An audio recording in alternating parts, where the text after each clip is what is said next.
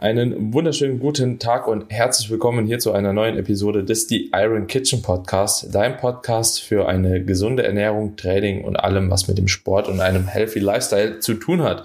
In der heutigen Episode haben wir ein ganz bestimmtes Thema für euch anlässlich der, ja, sage ich jetzt mal, Neujahrsvorsätze, die der eine oder andere sicherlich jetzt schon auf die Beine gestellt hat. Und zwar geht es in der heutigen Episode um das Thema ketogene Diät. Und ich muss sagen, ich habe bisher noch nie ketogene Diät gemacht. Ich fand es immer schon irgendwie ein bisschen bisschen fragwürdig, wenn ich ehrlich bin, insbesondere wenn ich so die Erfahrungsberichte von verschiedenen Kollegen da auch von früher mir einhole, aber oder eingeholt habe. Aber ja, vielleicht hast du ja den ein oder anderen Input auch für uns, wie so eine ketogene Diät ja, funktioniert, beziehungsweise wie so deine Erfahrungswerte auch damit sind, Kamine. Ja, also ich habe mich ja ein halbes Jahr lang ketogen ernährt, wobei man hier auch unterscheiden muss zwischen der medizinisch ketogene ketogen Ernährung und ich würde hier, weil du gesagt hast, ketogene Diät, also Diät im Sinne von Ernährungsform. Ich möchte es nämlich zum einen aus Sicht einer Abnehmdiät beleuchten, aber auch, ob das eine Ernährungsform ist, die sich auch für den Muskelaufbau eignet, ja, weil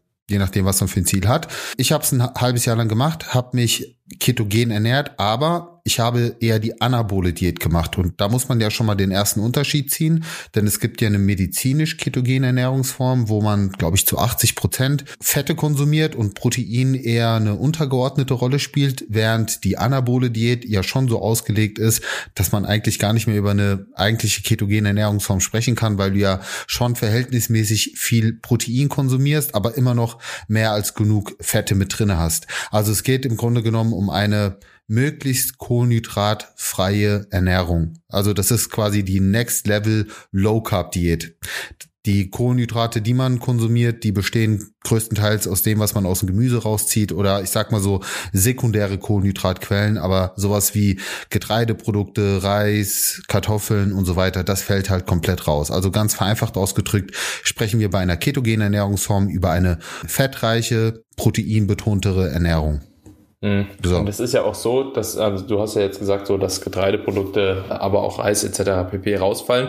Letzten Endes hast du trotzdem gesagt, okay, Gemüse kann man auch unter Umständen halt weiterhin konsumieren. Ne? Ich denke mal, aber bei Gemüse, also ja, okay, weil ich habe es halt so auf jeden Fall auch immer verstanden, dass man kein Obst essen sollte, beziehungsweise genau. darf, dass das schon mal rausfällt. Ich glaube, Beeren sind sogar auch rausgefallen, wobei die halt auch viele Ballaststoffe eigentlich oder die Kohlenhydrate, die drin sind, auch oft ja irgendwo auch auf Ballaststoffe mit zurückzuführen sind. Ne? Also unter anderem, aber ein bisschen Zucker etc. hast du halt trotzdem immer noch drin.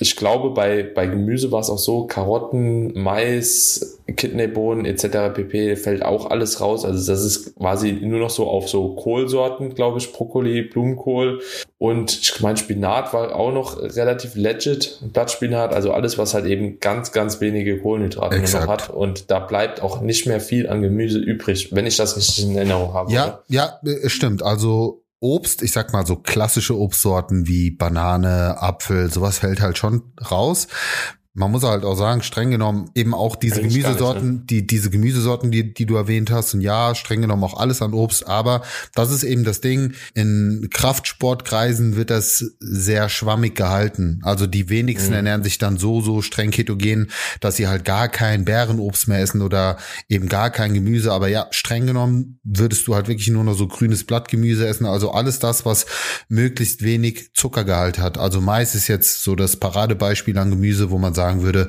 das auf jeden Fall rausstreichen, Karotten, wie du schon erwähnt hast, ne? Dann hängt ja dann auch nochmal davon ab, wie du das verarbeitest. Zum Beispiel gekochte Karotten haben ja nochmal einen anderen Zuckergehalt als zum Beispiel rohe und so weiter. Ja, also ich würde jetzt gar nicht so sehr ins Detail gehen, aber ich glaube, das gibt den Leuten schon mal ein gutes Grundverständnis, wie so eine ketogene Ernährung überhaupt aufgestellt ist, was so die Grundregeln sind, um es mal so auszudrücken. Und das Ganze wird sehr oft auch als bessere Abnehmdiät promoted, muss man einfach so sagen. Und die Frage ist, ist es tatsächlich besser als? Und wir haben ja schon ganz oft über unterschiedliche Ernährungsformen gesprochen und gibt es die beste Diät oder die bessere Diät?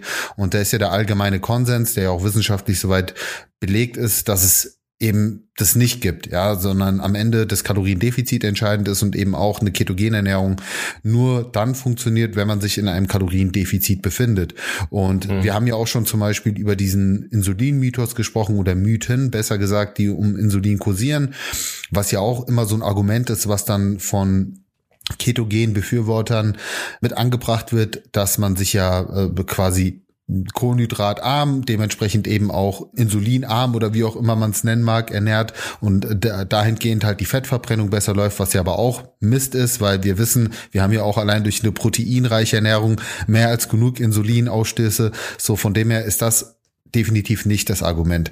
Also mhm. ähm, ja, die, die Frage kann man eigentlich relativ einfach beantworten. Ist es die bessere Abnehmdiät? Also in dem Kontext kann man schon mal sagen, nein.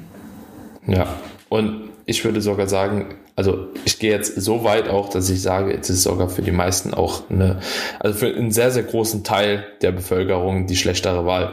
Einfach auch aus dem Grund ist, wir haben auch gewisse Daten, die einfach halt eben auch dahingehend zeigen, dass natürlich umso flexibler eine Diät für den einen oder anderen ist, ja, dahingehend auch einfach die Adherence, also so das Durchhaltevermögen der Diät gesteigert werden kann. Und wie ihr das im Vorhinein auch schon halt eben ja so ein bisschen verstanden habt wahrscheinlich, ist natürlich eine ketogene Ernährung oder eine ketogene Diät oder anabole Diät, ne, ähm, auch irgendwo damit verbunden, dass natürlich eine große Restriktion wieder gegeben ist. Ja, also komplett einmal an Kohlenhydraten und ja, da normalerweise in der Normalbevölkerung würde ich jetzt auch mal sagen, zumindest in diesem normalen Fitness-Game Kohlenhydrate doch relativ präsent sind, was ja auch irgendwo wichtig ist, ist es so, dass natürlich sehr, sehr restriktiv hier vor, äh, fortgefahren werden muss und dementsprechend auch viele Personen, die damit arbeiten möchten, wahrscheinlich das Ganze nach einer kurzen Zeit wieder abbrechen werden. Ja, also halbes Jahr, dass du das ein halbes Jahr gemacht hast, ist schon auch sehr lange. Ja, ja. absolut. Aber ich habe das auch als Experiment gemacht. Das war noch zu der Zeit, wo ich sehr aktiv als Coach gearbeitet habe. Und für mich war es auch immer wichtig, mal so alle Ernährungsformen durchzuspielen, um mich besser in die Lage meines Gegenübers versetzen zu können, um wirklich auch Erfahrungswerte mit einbringen zu können. Und wie du schon gesagt hast, das war extrem restriktiv, das war keine angenehme Ernährungsform. Ja, diese Adaptionsphase ist brutal. Also gerade so die ersten zwei Wochen, wenn sich der Körper wirklich auch umstellt auf die Ketose. Und das ist ja auch ein Prozess, wo man sich erstmal reinarbeiten muss, dass das, dass der Körper umspringt. Kannst du vielleicht kurz mal noch erklären, was die Ketose ist also und wie man da reinkommt? Genau. Das ist ja auch so ein ganz wichtiger Hintergedanke auch von der Diät. Das darf man vielleicht jetzt nicht vergessen. Absolut. Also Ketose beschreibt im Grunde genommen den Prozess, wo der Körper anfängt, aus Fettsäuren Glucose zu bilden. Also unser Körper hat hier gewisse Mechanismen, wie er Glucose bilden kann, weil was man halt sich immer vor Augen führen muss, Glucose ist für unseren Organismus überlebensnotwendig. Das heißt, unser Gehirn zum Beispiel braucht jeden Tag eine gewisse Menge Glucose, um überhaupt zu funktionieren. Unsere Organfunktion ist davon abhängig. Also es ist überhaupt nicht möglich, den Körper komplett glukosefrei zu nähren. Ja, und der Körper hat hier eben Mechanismen entwickelt, wie er aus Fetten Glucose bilden kann über die Bildung von sogenannten Ketonkörpern. Das ist aber extrem ineffektiv, ist aber auch gleichzeitig das Argument, was von den Leuten herangebracht wird, dass sie eben sagen, ja, schau mal, weil es werden ja Fettsäuren oder Fette mobilisiert und daraus wird Energie gebildet und dementsprechend verbrennst du mehr Fett, was aber wie gesagt Schwachsinn ist in der Form. Also zumindest ja, es stimmt, aber das heißt nicht, dass du effektiver Fett verbrennst. Genauso kann der Körper auch aus Protein Glucose bilden über die sogenannte Gluconeogenese. Und das ist ja zum Beispiel ein Prozess, den wir tunlichst vermeiden wollen in der Diät, um eben keine Muskulatur abzubauen. Ja, deswegen ist auch wichtig, dass wir ausreichend Protein, Kalorien und so weiter konsumieren, damit diese Gluconeogenese nicht in Übermaß stattfindet und wir Muskulatur abbauen. Aber es dauert eine gewisse Zeit, bis unser Körper umspringt in so eine ja Ketose sozusagen. Und diese Zeit, diese Übergangszeit ist brutal. Also ich da ich hatte wirklich Kopfschmerzen, Energielosigkeit und so weiter. Und das hat sich so über ein bis zwei Wochen gezogen. Und danach merkt man aber tatsächlich, der Körper hat sich adaptiert und auf einmal fühlst du dich wieder komplett energiegeladen und auch, ich sag mal so, beflügelt. Du bist wie auf so einem kleinen Hai.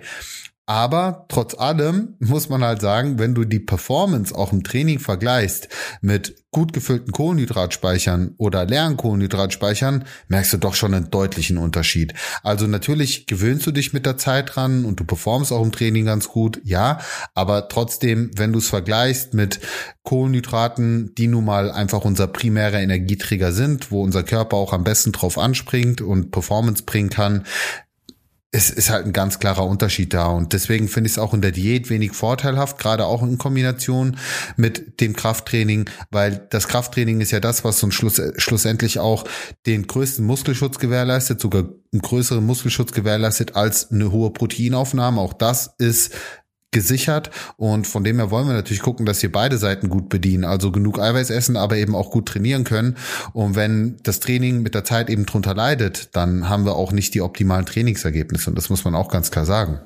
Hm.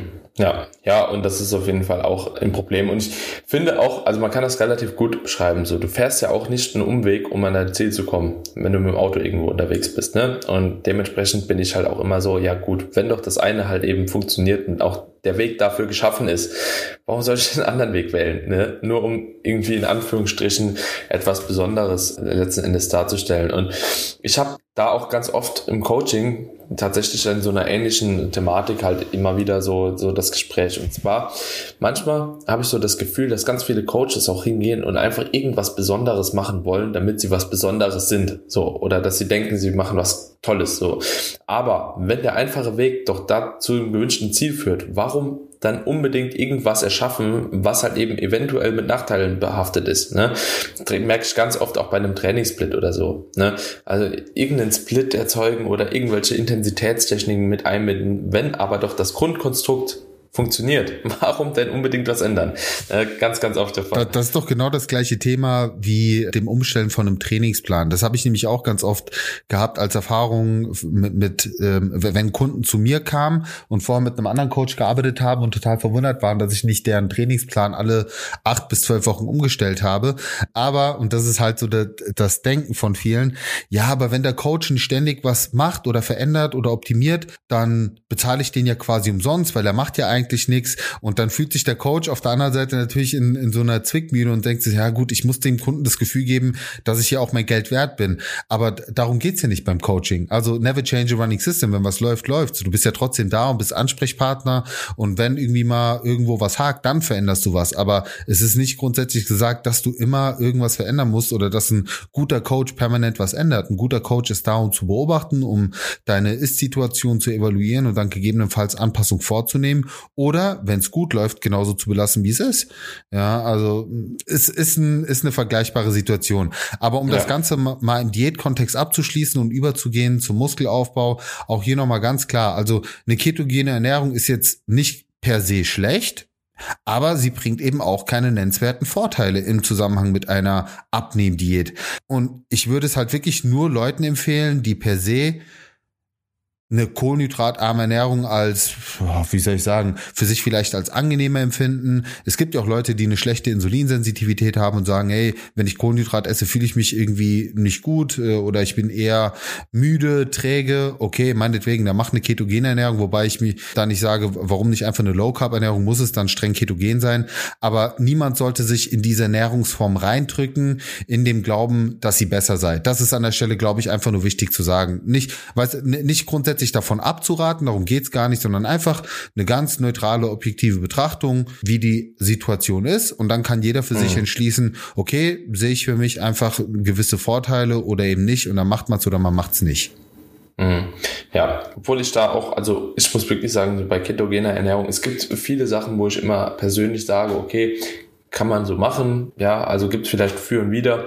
Aber bei einer ketogenen Ernährung, also so die Nachteile, die damit irgendwo auch äh, assoziiert sind, überwiegen. Sind überwiegend stark. Ja, also wirklich nicht nur so ein bisschen so, die überwiegen stark. Und das solltet ihr euch wirklich sehr, sehr gut überlegen. Und da müsst ihr wirklich auch schon so handfeste und wirklich kräftige Argumente dafür haben, wenn man so etwas machen will. Weil alleine der soziale Aspekt finde ich hier ein sau, sau, sau, sau großer Punkt und wichtiger Punkt. Also geht mal draußen essen. Das ist also ketogen, würde ich sagen, draußen zu essen ist schwerer als vegan. Ja, kannst du nur Salat essen mit Fleisch, so gefühlt. es ist, ist ja. halt so. Ja, und vor allen Dingen, wenn du mal siehst, dass teilweise so eine ketogene Ernährungsform auch in das andere Extrem schwappen kann, wo es dann auch ungesund wird, ja, weil wenn man sich mal überlegt, viele haben ja dann so einen Freifahrtschein genutzt, so, ja, ich esse jetzt viel Bacon oder sehr viel mhm. verarbeitete Wurstwaren und so. Das ist nicht Sinn und Zweck der Sache, weil da merkst du auch, wie das und das Lipidprofil auch sehr, sehr schlecht wird. Ne? Es gibt ja auch da genug Daten, dass über die Zeit hinweg Triglyceridwerte, mhm. ähm, die LDL-Werte, also das Ungesunde, ne, da, dass das mhm. wirklich auch in die Höhe schießen kann. Deswegen sehr, sehr vorsichtig. Es gibt die eine oder andere Erkrankung, wo eine ketogene Ernährung Sinn machen kann. Ich glaube, bei Epileptikern, bei Parkinson haben sich da einige Vorteile gezeigt. Aber wenn du das nicht hast, schätze dich glücklich und lass die Finger von der ketogenen Ernährung so. Deswegen, wenn, bin ich bei dir, keine ketogene Ernährung, meinetwegen eine Low-Carb-Ernährung, aber ketogen genau, muss sich ja. meiner Meinung nach niemand ernähren, auch kein Diabetiker und auch niemand, der unter einer Insulin- oder Leptinresistenz leidet. Mhm. So. Ja. Ähm, wie Können sieht das, so ja. ja, kann man so, kann man so einen Haken hintersetzen. Wie sieht das Ganze im Kontext Muskelaufbau aus? Da finde ich es nämlich auch nochmal spannend. Ist so ein Stück weit vergleichbar mit intermittierenden Fasten, würde ich sagen. So Vor- und Nachteile oder welche Vorteile nimmt man sich da quasi raus? Was würdest du dazu sagen? Was wäre so dein Gegenargument? Oder anders gefragt, gibt es für dich ein Pro-Argument bei einer, bei einer ketogenen Ernährung im Zusammenhang mit dem Muskelaufbau? Mhm. Bevor ich darauf eingehe, würde ich dich jetzt ganz gerne noch eine Sache fragen, die mir jetzt gerade in den Kopf geschossen ist. Wenn ja letzten Endes die Fettsäuren umgebaut werden zu Glucose, geschieht das auf direktem Weg, also so, dass quasi in der Blutbahn das Ganze geschieht? Oder speicherst du wirklich in deine Glykogenspeicher Nein. Muskulatur Glucose ein. Das geht doch gar nicht. Also es ist ja, min, es ja, ist ja ein Minimum, was an Glucose Genau, das war auch einfach der Punkt, ähm, was mir da noch eingefallen ist, ist auch optisch halt richtig räudig. Ja, ja, du bist also, flach wie Sau. ja, aber, aber das Ding ist ja, ja, bei der anabolen Diät hast du ja am Wochenende ein Kohlenhydrat-Refeed. Das ist so der. Wo soll da, da der Sinn da, sein? Ja, da, dass du quasi deinen Körper aus der Ketose rausnimmst und nochmal reinkommen musst. Genau, genau das. Also es, es macht absolut keinen Sinn, aber in, zu der damaligen Zeit, so wie das argumentiert wurde, klang das alles total logisch. Ja, also das, es hat irgendwie Sinn ergeben, aber. Es klingt auch in den Büchern immer logisch. Ja, vor allem. Ne? Also da gibt's ja ganze Bücher drüber ja, so. Ja. Und das ist auch so ernüchternd, glaube ich, für alle Leute, die jetzt zuhören, die so ein ketogenes Diätbuch gelesen haben und denken so, das ist es. Und dann eigentlich merken, das ist es doch nicht. Und das in drei Sätzen halt erklärt, warum nicht. Ne? Das ist so. Vor allen Dingen, es gibt ja auch einen Punkt, den ich für sehr kritisch erachte. Was passiert denn, wenn wir uns eine ganze Zeit lang ketogen ernähren? Unsere Insulinsensitivität wird schlechter. Das ist Fakt. Unser Körper verlernt ja in dieser Zeit auch mit Kohlenhydraten umzugehen. Nochmal ganz einfach und, und, und laienhaft ausgedrückt, damit jeder das auch versteht. Und in dem Moment, wo du dir dann so eine Kohlenhydratladung reinschiebst, merkst du wirklich, wie müde und platt du bist. Also du erreichst gar nicht diesen gewünschten Effekt, dass du auf einmal total energiegeladen und voller Power bist, sondern du merkst einfach nur, wie du an diesem Tag total im Sack bist. Also ist aber auch logisch nachvollziehbar. Diese metabolische Flexibilität, wie man es nennt, geht dir total verloren. Deswegen würde ich niemals in dieses Extrem gehen. Also bei einer Low Carb Ernährung meinetwegen, wenn du noch ein Minimum hast, also okay, aber Ketogen, wie gesagt, sehe ich absolut gar keine, gar keine Vorteile. Und, ja, äh, und ich würde das auch ganz ehrlich, Carmine, auch im Hinblick auf den Muskelaufbau genauso abstempeln ich auch keine Vorteile. Also mir, ist, mir fällt halt nichts Plausibles ein, warum ich das unbedingt machen sollte. Im Aufbau wird es ja noch schlimmer. Eben. Also wenn du den ganzen Tag Eben nur das. noch Protein und Fett isst, so wohin? Also so, wo willst du damit hin? Also auch die Verdauung freut sich jetzt auch nicht gerade unbedingt darüber, ne?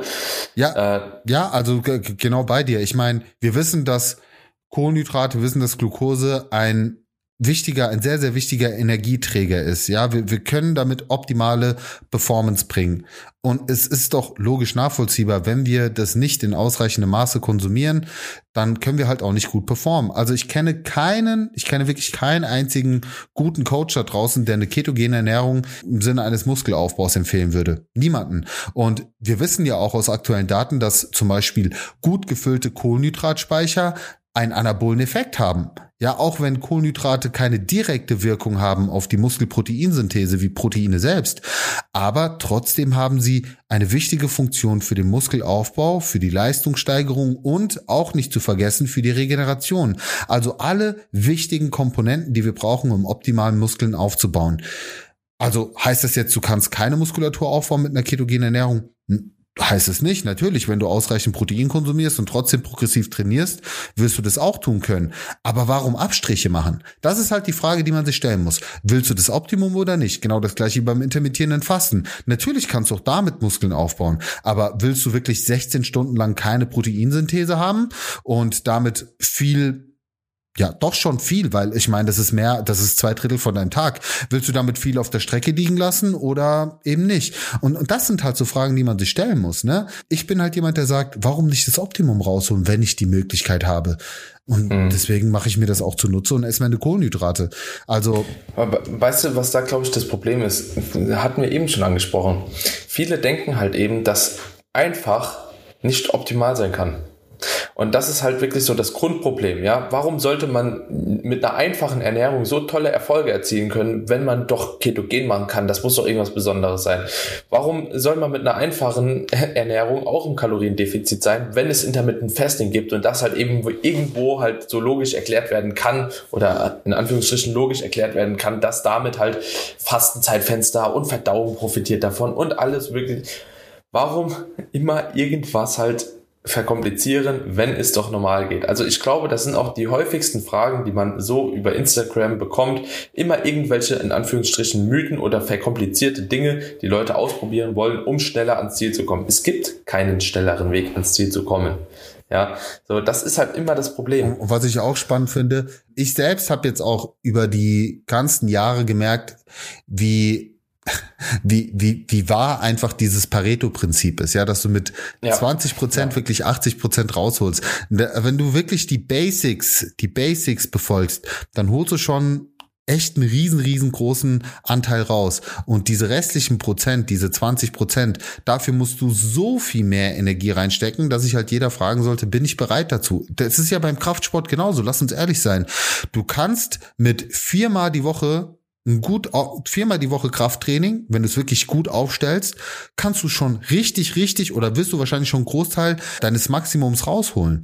Und dann ist halt die Frage, bist du bereit, noch diese zwei, drei Trainingstage, wie auch immer, zu investieren, um quasi nochmal eine Leistungssteigerung zu haben. Für die meisten wird es wahrscheinlich völlig ausreichen. Die wollen gar nicht dieses mehr investieren, um dieses bisschen mehr rauszuholen. Also sollte man sich vielleicht auch mal vor Augen führen, um sich vielleicht mental auch so ein bisschen zu entstressen, dass man immer 100 Prozent geben muss, um ein gewisses Level zu halten oder zu erreichen. So, nee, ist, wenn man es mal ganz vereinfacht sieht und wirklich auch mal die Fakten auf den Tisch bringt, eben nicht der Fall. Bin ich ganz bei dir.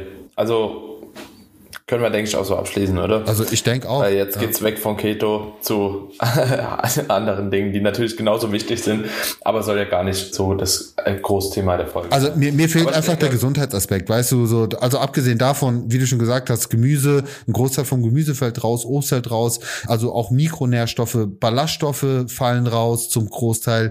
Egal wie, mein logischer Menschenverstand sagt mir, das kann dauerhaft einfach nicht gesund sein und deswegen. Und die Daten sagen es auch. Und, und die Daten sagen es auch von, vom, vom Blutprofil her. Von dem her würde ich sagen, Finger weg von Keto. Und äh, ich finde auch, das ist eine gute Einstiegsepisode, um vielleicht auch mal andere Ernährungsformen näher zu beleuchten, wo die Leute uns gerne mal Feedback geben können oder auch Diätprogramme. Es gibt ja sowas wie Metabolic Balance, äh, Weight Watchers wurde ich jetzt angefragt, so wie funktioniert das Punktesystem. Also auch da gerne einfach mal Feedback geben, dann können wir uns noch mal über andere Ernährungsformen hier unterhalten. Aber ich glaube auch so ketogene Ernährung haben hier an der Stelle ganz gut abgeschlossen. Wie immer natürlich Feedback, Bewertung dalassen hier beim Podcast. Äh, gerne weitere Rückfragen an Daniel oder mich stellen per Instagram. Wir verlinken euch beide Profile auch nochmal unten in den Descriptions. Und natürlich auch hier nochmal der Hinweis, falls ihr ein Coaching sucht, das sollte jetzt auch schon die Coaching-Episode erschienen sein, bezüglich Andrea, schreibt uns auch da gerne an, da leiten wir euch weiter. Und ansonsten äh, bleibt gar nicht viel mehr übrig zu sagen, oder? Ja, ich würde auch sagen. Damit können wir es abschließen. Yes, sir. Dann äh, euch. In diesem Sinne, wir wünschen euch einen wunderschönen Tag und gerne auch, wie gesagt, eine kleine Bewertung da lassen, würden wir uns freuen. Wir sehen, hören uns in der nächsten Episode wieder. Jawohl, ciao, ciao. macht's gut.